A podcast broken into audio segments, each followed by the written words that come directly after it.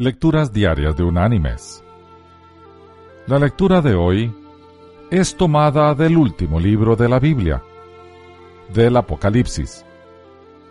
Allí en el capítulo 3 vamos a leer el versículo 8, que dice, Yo conozco tus obras, por eso he puesto delante de ti una puerta abierta, la cual nadie puede cerrar, pues aunque tienes poca fuerza, has guardado mi palabra y no has negado mi nombre.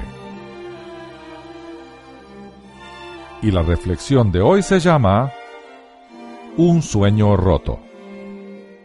El sueño de su vida era ser misionero y parecía como si finalmente se fuera a hacer realidad. Sentado en la oficina de la agencia misionera, el nervioso joven le aseguró al entrevistador que él y su flamante esposa estaban decididos a trabajar duro, administrar sus recursos como buenos mayordomos y procurar que se proclamara a Cristo al mayor número de personas posible. Confiaban en que todo su futuro estaba saliéndole a pedir de boca. Pero pronto todo iba a parecer como si su sueño se fuera a hacer añicos.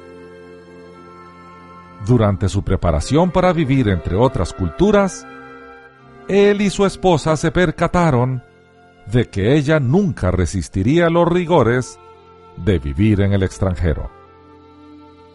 Ella era demasiado frágil y débil si iban al África, como habían planeado, era seguro que ella moriría. Confuso y destrozado emocionalmente, el joven fue a trabajar para su padre, que era dentista, y que tenía un pequeño negocio colateral que producía vino sin fermentar para la celebración de la Santa Cena en las iglesias. Al envejecer su padre, el joven se hizo cargo de este negocio secundario.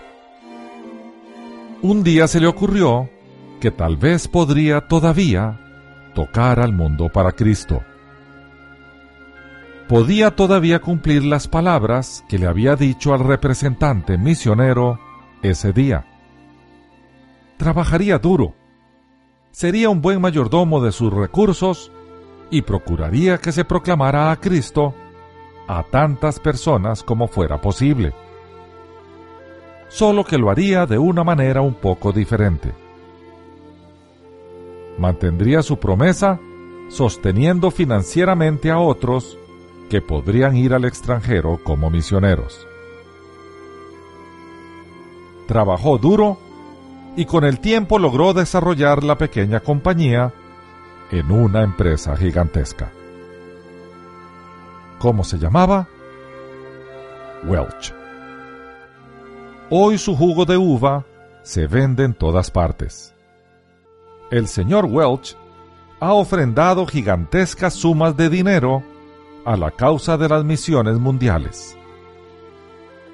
Irónicamente, ha hecho mucho más por la evangelización mundial que lo que podría haber hecho trabajando duro en el campo misionero. Debido a que se adaptó a sus circunstancias y floreció en donde estuvo plantado, llegó a ser un compañero valioso de las misiones en todo el mundo.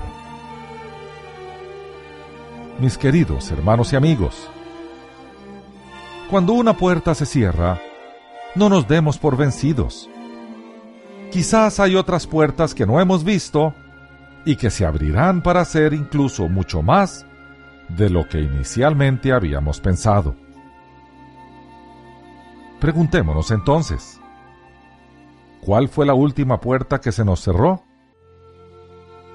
¿Ya encontramos la nueva puerta?